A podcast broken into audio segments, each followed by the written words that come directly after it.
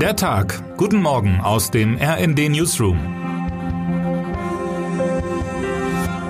Es ist Donnerstag, der 9. Juni. Manchmal geht es im Leben Schlag auf Schlag. Die letzte Zeitenwende war erst am 24. Februar, da begann Russlands Krieg in der Ukraine. Heute aber ist schon wieder eine, diesmal geht es um Zinsen. EZB-Chefin Christine Lagarde dreht am Rad und geht bei der Geldpolitik für die Eurozone auf einen neuen Kurs. Endlich. Strittig sind nur noch Details. Spätestens im Juli wird wohl die erste Leitzinserhöhung kommen. Schon bei ihrer heutigen Sitzung aber wird die EZB einen historischen Schritt gehen und Abschied nehmen von ihren gigantischen Anleihekaufprogrammen. Mit diesem Instrument hat die EZB in den Corona-Jahren Geld in die Märkte gepustet und vieles am Laufen gehalten, was sonst kollabiert wäre. Lagarde steht jetzt vor der größten Herausforderung ihres Lebens. Sie ist zwischen zwei fauchenden Ungeheuern unterwegs, wie der zwischen Skylla und Charybdis segelnde griechische Sagenheld Odysseus. Ein weiter so würde die Inflation heillos steigen lassen. Die Inflationsrate von inzwischen rund acht Prozent bedeutet schon jetzt einen bitteren Wohlstandsverlust in Deutschland. Die anstehenden Kurskorrekturen aber, daran liegt die Tücke, sind ebenfalls riskant. Mit knallharten Zinserhöhungen kann eine Notenbank zwar jede Inflation zu Ende bringen, aber auch Unternehmen wie Privatleute reihenweise in den Ruin treiben, was Kettenreaktionen auslösen und zu neuen Immobilien- und Finanzkrisen führen kann. Man müsse die richtige Balance finden, heißt es wacker in EZB-Kreisen.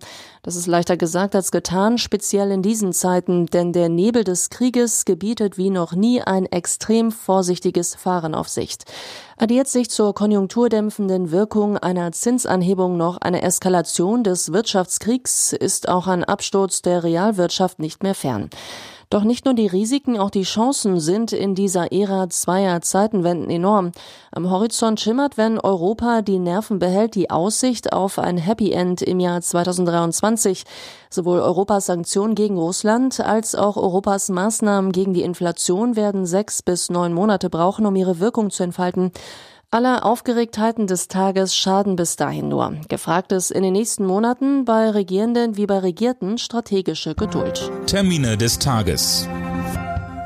NATO-Generalsekretär Jens Stoltenberg ist heute zu Gast in Berlin. Er trifft um 12 Uhr mit Bundeskanzler Olaf Scholz und um 15 Uhr mit Verteidigungsministerin Christine Lamprecht zusammen.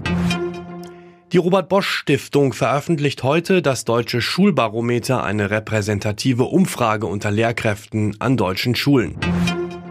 In Los Angeles beraten die Staats- und Regierungschefs aus Nord-, Süd- und Zentralamerika sowie der Karibik beim Gipfel der Organisation amerikanischer Staaten über eine engere Zusammenarbeit bei den Themen Corona, Gesundheit und Migration. Auch US-Präsident Joe Biden nimmt teil. Wer heute wichtig wird. Bei den Toten Hosen ist was los. Die verblüffend erfolgreiche Band füllt momentan Land auf Land ab die Hallen. Bei einem Pressetermin in Köln äußern sich die Deutschrocker heute zu ihrer Jubiläumstournee Alles aus Liebe 40 Jahre die Toten Hosen. Der Auftakt in Flensburg am 7. Juni wurde schon umjubelt. Am Freitag folgt ein Konzert vor 40.000 Zuschauern im ausverkauften Kölner Rheinenergiestadion. Und jetzt wünschen wir Ihnen einen guten Start in den Tag.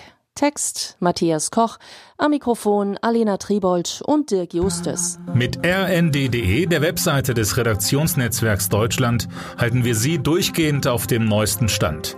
Alle Artikel aus diesem Newsletter finden Sie immer auf rnd.de slash der Tag.